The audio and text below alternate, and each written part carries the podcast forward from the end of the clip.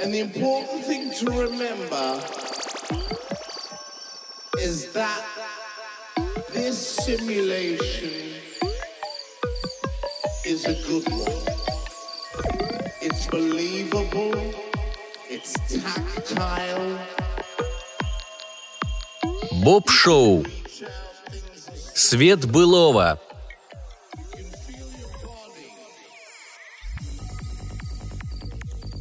Деревня осталась позади, и вскоре круглые петли шоссе привели нас в край медленного стекла. Мне ни разу не приходилось бывать на таких фермах, и вначале они показались мне жутковатыми, а воображение и обстоятельства еще усиливали это впечатление. Турбодвигатель нашей машины работал ровно и бесшумно, не нарушая безмолвия сыроватого воздуха, и мы неслись по серпантину шоссе среди сверхъестественной тишины – Справа, по горным склонам, обрамлявшим немыслимо красивую долину, в темной зелени могучих сосен, вбирая свет, стояли огромные рамы с листами медленного стекла. Лучи вечернего солнца порой вспыхивали на растяжках, и казалось, будто там кто-то ходит. Но на самом деле вокруг было полное безлюдие. Ряды этих окон годами стояли на склонах над долиной – и люди приходили протирать их только изредка, в глухие часы ночи, когда ненасытное стекло не могло запечатлеть их присутствие. Зрелище было завораживающее. Но ни я, ни Селина ничего о нем не сказали. Мне кажется, что мы ненавидели друг друга с таким неистовством, что не хотелось портить новые впечатления, бросая их в водоворот наших эмоций. Я все острее ощущал, что мы напрасно затеяли эту поездку – Прежде я полагал, что нам достаточно будет немного отдохнуть, и все станет на свои места. И вот мы отправились путешествовать. Но ведь в положении Селины это ничего не меняло, и, что было еще хуже, беременность продолжала нервировать ее. Пытаясь найти оправдание тому, что ее беременность так вывела нас из равновесия, мы говорили все, что обычно говорят в таких случаях. Нам, конечно, очень хочется иметь детей, но только позже, в более подходящее время, ведь Селина из-за этого должна была оставить хорошо оплачиваемую работу, а вместе с ее заработком мы лишались и нового дома, который совсем было собрались купить. Приобрести его на то, что я получал за свои стихи, было, разумеется, невозможно. Однако в действительности наше раздражение объяснялось тем, что нам против воли пришлось осознать следующую неприятную истину. Тот, кто говорит, что хочет иметь детей, но только позже, на самом деле совсем не хочет ими обзаводиться, ни теперь, ни после. И нас бесило сознание, что мы попали в извечную биологическую ловушку, хотя всегда считали себя особенными и неповторимыми. Шоссе продолжало петлять по южным склонам Бенкрейчена, и время от времени впереди на мгновение открывались далекие серые просторы Атлантического океана – я притормозил, чтобы спокойно полюбоваться этой картиной, и тут увидел прибитую к столбу доску. Надпись на ней гласила «Медленное стекло. Качество высокое. Цены низкие. Джи Ар Хейген». Подчинившись внезапному побуждению, я остановил машину у обочины. Жесткие стебли травы царапнули по дверце, и я сердито поморщился. «Почему ты остановился?» — спросила Селина, удивленно повернув ко мне лицо, обрамленное платиновыми волосами. «Погляди на это объявление. Давай сходим туда и посмотрим. Вряд ли в такой глуши за стекло просят особенно дорого». Селина возразила насмешливо и зло, но меня так захватила эта мысль, что я не стал слушать. У меня было нелепое ощущение, что нам нужно сделать что-то безрассудное и неожиданное, и тогда все утрясется само собой. «Пошли», — сказал я. Нам полезно размять ноги. Мы слишком долго сидели в машине». Селина так пожала плечами, что у меня на душе сразу стало скверно, и вышла из машины. Мы начали подниматься по крутой тропе, по вырезанным в склоне ступенькам, которые были укреплены колышками. Некоторое время тропа велась между деревьями, а потом мы увидели одноэтажный каменный домик. Позади него стояли высокие рамы с медленным стеклом, повернутые к великолепному отрогу, отражающемуся в водах Лохлина. Почти все стекла были абсолютно прозрачными, но некоторые казались панелями отполированного черного дерева. Когда мы вошли в аккуратно вымощенный двор, нам помахал рукой высокий пожилой мужчина в сером комбинезоне. Он сидел на низкой изгороди, курил трубку и смотрел на дом. Там у окна стояла молодая женщина в оранжевом платье, держа на руках маленького мальчика. Но она тут же равнодушно повернулась и скрылась в глубине комнаты. «Мистер Хейган?» – спросил я, когда мужчина слез с изгороди. «Он самый. Интересуется стеклом? Тогда лучше места вам не найти». Хейган говорил деловито, с интонациями и легким акцентом шотландского горца – у него было невозмутимо унылое лицо, какие часто встречаются у пожилых землекопов и философов.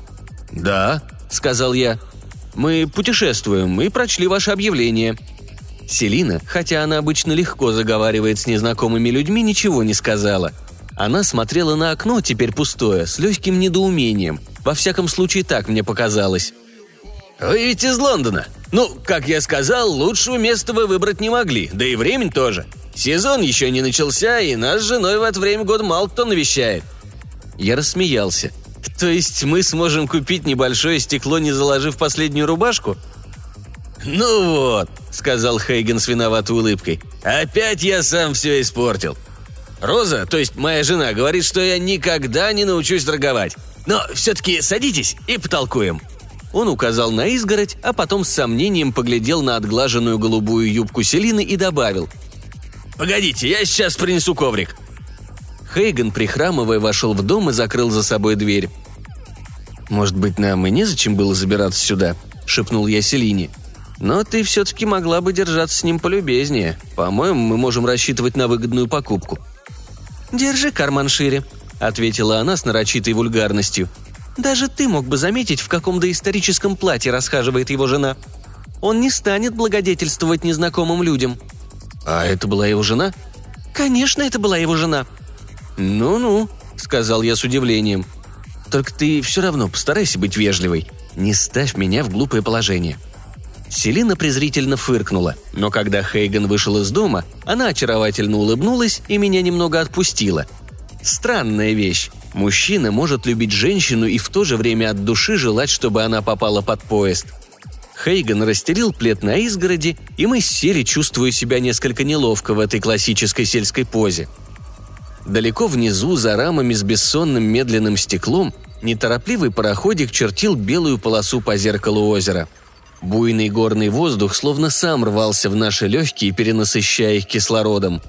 «Кое-кто из тех, кто растит здесь стекло», — начал Хейган, — «расписывает приезжим вроде вас, до чего красива осень в этой части Аргайла — или там весна, или зима, а я обхожусь без этого. Ведь любой дурак знает, что место, которое летом некрасиво, никогда не бывает красивым. Как по-вашему?»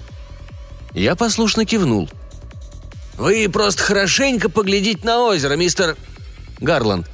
«Гарланд. Вот что вы купите, если вы купите мое стекло. И красивее, чем сейчас, оно не бывает. Стекло в полной фазе, толщина не меньше 10 лет, и полуметровое окно обойдется вам в 200 фунтов». «200 фунтов?» Селина была возмущена. «Даже в магазине пейзажных окон на Бонд-стрит стекла не стоят так дорого». Хейган улыбнулся терпеливой улыбкой, а затем внимательно посмотрел на меня, проверяя, достаточно ли я разбираюсь в медленном стекле, чтобы в полной мере оценить его слова. Сумма, которую он назвал, была гораздо больше, чем я ожидал. Но ведь речь шла о десятилетнем стекле – Дешевое стекло в магазинчиках вроде панорамплекса или стекландшафта – это самое обычное полуторасантиметровое стекло с накладной пластинкой медленного стекла, которое хватает на год, а то и всего на 10 месяцев. «Ты не поняла, дорогая», – сказал я, уже твердо решив купить. «Это стекло сохранится 10 лет, и оно в полной фазе». «Но ведь в фазе значит только, что оно соответствует данному времени», Хейган снова улыбнулся ей, понимая, что меня ему больше убеждать незачем. «Только! Простите, мисс Гарланд, но вы, по-видимому, не отдаете себе отчет, какая чудесная, в буквальном смысле слова чудесная, точность нужна для создания стекла в полной фазе. Когда я говорю, что стекло имеет толщину в 10 лет, это означает, что свету требуется 10 лет, чтобы пройти сквозь него. Другими словами, Каждое из этих стекол имеет толщину в 10 световых лет, а это вдвое больше расстояния до ближайшей звезды. Вот почему уклонение в реальной толщине на одну миллионную долю сантиметра приводит... Он вдруг замолчал, глядя в сторону дома. Я отвернулся от озера и снова увидел в окне молодую женщину. В глазах Хейгана я заметил жадную тоску, которая смутила меня и одновременно убедила, что Селина ошиблась. Насколько мне известно, мужья никогда так не смотрят на жен, во всяком случае, на своих собственных. Молодая женщина оставалась у окна лишь несколько секунд, а затем теплое оранжевое пятно снова исчезло в глубине комнаты. Внезапно у меня, не знаю почему, возникло совершенно четкое ощущение, что она слепа. По-видимому, мы с Селиной случайно стали свидетелями эмоциональной ситуации, столь же напряженной, как наша собственная. «Извините», — сказал Хейган. «Мне показалось, что Роз меня зовет. Так, на чем я остановился, миссис Гарланд?» «Десять световых лет, сжатые в половину сантиметра, неминуемо...» Я перестал слушать, отчасти потому, что твердо решил купить стекло, а отчасти потому, что уже много раз слышал объяснение свойств медленного стекла, и все равно никак не мог понять его принципа. Один мой знакомый физик как-то посоветовал мне для наглядности представить себе лист медленного стекла как голограмму, который для воссоздания визуальной информации не требуется лазерного луча и в которой каждый фотон обычного света проходит сквозь спиральную трубку, лежащую вне радиуса захвата любого из атомов стекла – это, на мой взгляд, жемчужина неудобопонимаемости не только ничего мне не объяснила, но и еще сильнее убедила меня в том, что человеку, столь мало склонному к технике, как я, следует интересоваться не причинами, а лишь результатами. Наиболее же важный результат, на мой взгляд, среднего человека заключался в том, что свету, чтобы пройти сквозь лист медленного стекла, требовался большой срок. Новые листы всегда были угольно-черными, потому что ни единый луч света еще не прошел сквозь них – но когда такое стекло ставили, например, возле лесного озера, это озеро в нем появлялось. И если затем стекло выставлялось в окно городской квартиры где-нибудь в промышленном районе, то в течение года из этого окна словно открывался вид на лесное озеро. И это была не просто реалистичная, но неподвижная картина. Нет, по воде, блестя на солнце, бежала рябь. Животные бесшумно приходили на водопой – по небу пролетали птицы. Ночь сменяла день, одно время года сменяло другое. А через год красота, задержанная в субатомных каналах, исчерпывалась, и в раме возникала знакомая серая улица.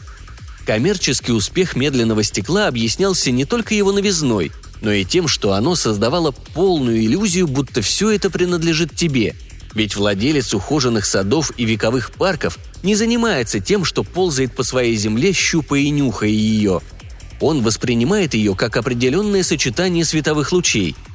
С изобретением медленного стекла появилась возможность переносить эти сочетания в угольные шахты, подводные лодки, тюремные камеры. Несколько раз я пытался выразить в стихах свое восприятие этого волшебного кристалла, но для меня эта тема исполнена такой глубочайшей поэзией, что, как ни парадоксально, воплотить ее в стихи невозможно. Во всяком случае, мне это не по силам – к тому же все лучшие песни и стихотворения об этом уже написаны людьми, которые умерли задолго до изобретения медленного стекла. Например, ведь не мог же я превзойти Мура с его «Когда, не зная сна, лежу в плену безмолвия ночного, я счастье давнее бужу, и мне сияет свет былого».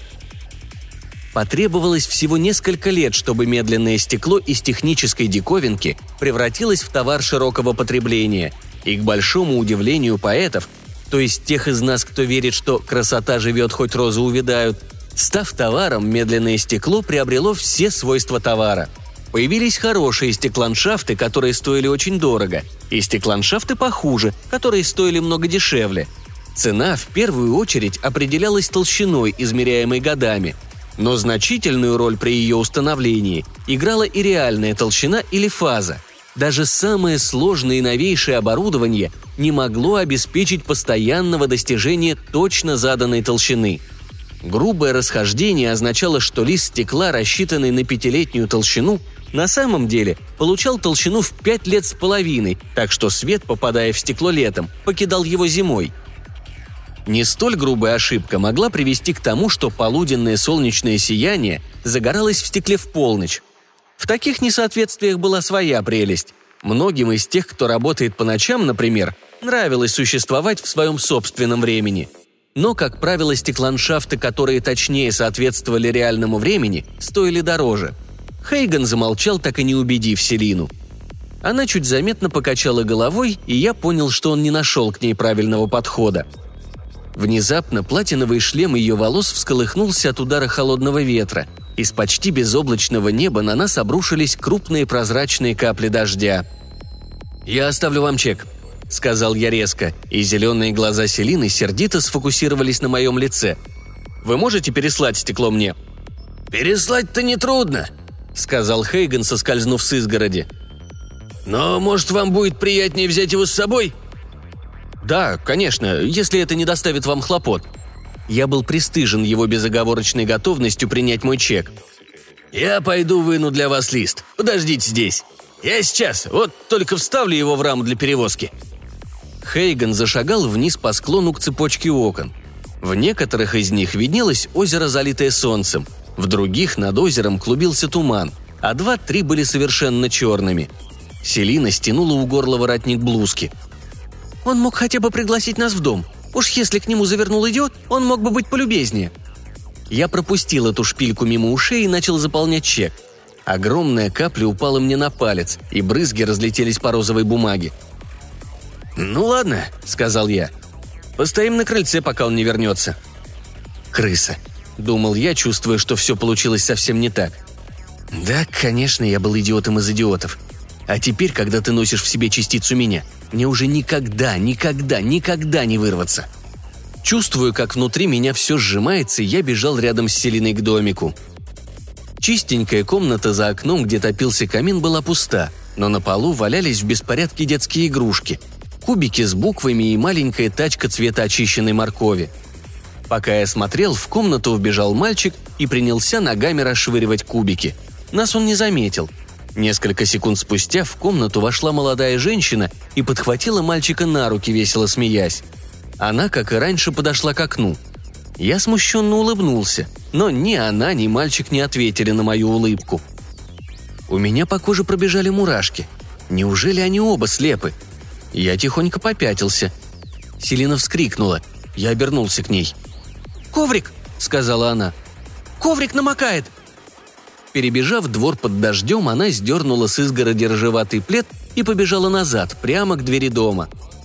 Что-то конвульсивно всколыхнулось у меня в подсознании. «Селина!» – закричал я. «Не входи туда!» Но я опоздал. Она распахнула деревянную дверь, заглянула внутрь и остановилась, прижав ладонь к рту. Я подошел к ней и взял плед из безвольно разжавшихся пальцев.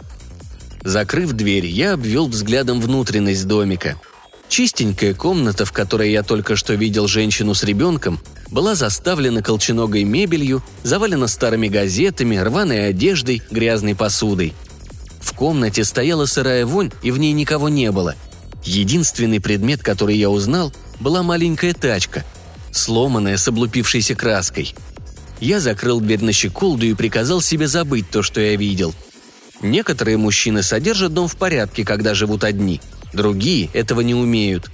Лицо Селины было белым, как полотно. «Я не понимаю, не понимаю».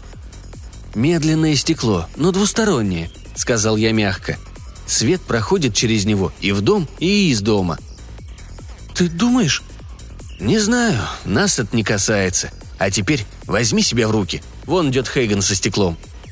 Судорога ненависти, сжимавшая мои внутренности, вдруг исчезла — Хейган вошел во двор, держа под мышкой прямоугольную раму, запакованную в клеенку. Я протянул ему чек, но он глядел на Селину. Он, по-видимому, сразу понял, что наши бесчувственные пальцы рылись в его душе. Селина отвела взгляд. Она вдруг стала старой и некрасивой и упрямо всматривалась в горизонт.